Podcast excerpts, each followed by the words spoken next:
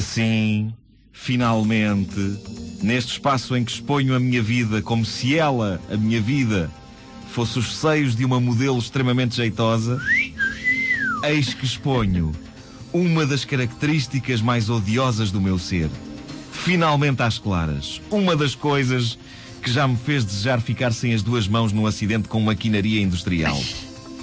Senhoras e senhores, eu roo as unhas. Eu não as roo no sentido em que outras pessoas roem as unhas. O que eu encontro mais é pessoas a dizerem-me Ah, tenho que deixar este hábito de roer as unhas. Depois mostram umas mãos e é ridículo. Que aquilo não é roer, não é nada. É tipo o Zé Carlos Araújo. Ah, eu roo as unhas. As unhas estão, as unhas estão lá. É quando muito o que tu, o que, o que tu fazes é arrancar delicadamente umas pelinhas. É, é, aqui e ali. Agora, isso não é roer as unhas. Agora, eu roo as unhas. Melhor, mais do que roer, eu estilhaço. Eu destruo. Eu arranco as unhas às talhadas valentes. Roer não chega para descrever nem sequer o começo do que eu faço às unhas, meus amigos.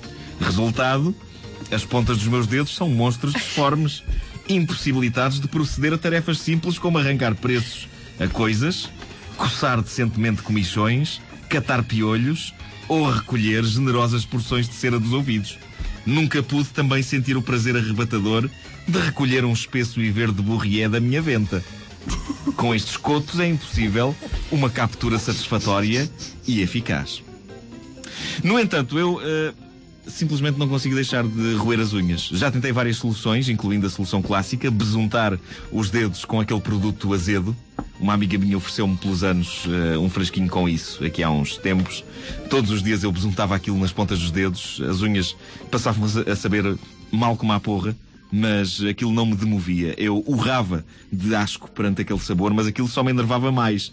E o que é que uma pessoa faz quando se enerva? Rói as unhas, não é? Portanto, era um ciclo. Tipo, ai que nervoso que eu estou para as unhas estarem azedas, vou roê-las. Ai, ai, que, ai, que azedo, vou roê-las. Portanto, a certa altura, eu habituei-me ao sabor daquele produto e continuei a roer. A certa altura comecei, inclusivamente, a apreciar o sabor do, do produto, porque dava um certo travo ácido à unha. Era quase como aquelas pastilhas elásticas que diziam ser de morango ácido ou de limão ácido. Eu consumia unha ácida. Não era mau, não era mau. Era estaladiço e saboroso. Uma vez eu tive uma leve esperança de não ser o freak que eu achava que era por eh, roer as unhas como se não houvesse amanhã. Uma outra amiga minha, gira por sinal, declarou que achava que o ato de roer as unhas era sexy num homem. A sério? Inquiri eu, arrancando mais uma talhada de unha que dava para fazer parte de uma jangada e cuspindo-a pelo ar com um ar blasé. Acontece que a unha acerta em cheio na sobrancelha esquerda da rapariga, o que a fez rever rapidamente aquela tese sobre a sensualidade do roer das unhas. Já passei também por dois panarícios, coisa que me deveria ter ensinado que roer as unhas é mau. Para quem não sabe, um panarício é o que acontece quando se rói demais a unha e quando se provoca assim uma ferida e uma infecção. O dedo fica com o dobro do tamanho, num bonito tom de amarelo esverdeado, e para além da dor brutal, temos a nítida sensação de que temos mais um coração dentro do nosso corpo. Temos um a bater no peito, temos outro a bater na ponta do dedo, e para aí do mesmo tamanho do que aquele que bate no peito. É a sensação que dá.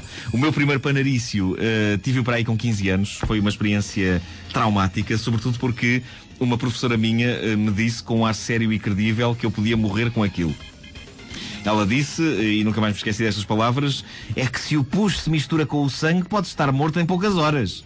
Eu achei aquilo uma coisa simpática de dizer, não é? uh, jurei para mim mesmo que, se sobrevivesse, nunca mais iria roer as unhas na vida. Eu sentiria que uma segunda chance me teria sido dada. Uh, não resultou. Continuei a roer mesmo assim. Ora, como é que se cura um panarício? É preciso ir ao hospital e passar por uma pequena cirurgia. Eu gosto que lhe chamem pequena cirurgia, porque de facto não é grande, não é o mesmo que abrirem a cabeça ou o peito a um tipo para mexer lá dentro. Mas tem algumas desvantagens em relação às operações à cabeça ou ao coração. Pelo menos nessas, um tipo está a dormir profundamente. Um tipo não diz a meio de uma operação ao coração: Olha aí que me estão a arrepanhar os ventrículos, pá! Isso aleija! Portanto, vistas bem as coisas, um tipo a quem fazem uma pequena cirurgia a um dedo sofre mais do que um tipo a quem estão a operar o coração, não é? Das duas vezes em que tive um panarício, tive de ir ao hospital, eu e o meu dedo gigantesco e verde. Nesse aspecto, ter um panarício num dedo é quase como se nos transformássemos no incrível Hulk, só que um incrível Hulk que apanhou com raios de gama num só dedo, em vez de ter apagado no corpo todo. É um bocado ridículo. Eu tenho um dedo de Hulk, mas o resto sou eu normal. Este meu dedo tem poder de deitar abaixo no edifício, mas é só o dedo mesmo. Tive então de ir eh, duas vezes ao hospital. A, a vez mais traumatizante e dolorosa, curiosamente, foi a segunda. Eu já era um homenzinho quando isso aconteceu. Eh, primeiro foi a espera nas urgências do Hospital de Santa Maria.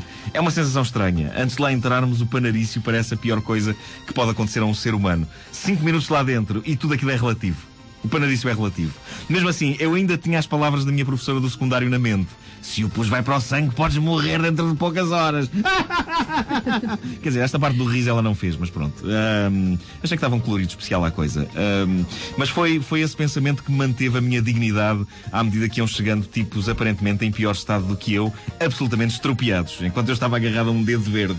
Uh, chega então a minha vez, uh, a enfermeira besunta-me o dedo com acetona e uh, diz-me: uh, Isto é para não sentir a dor.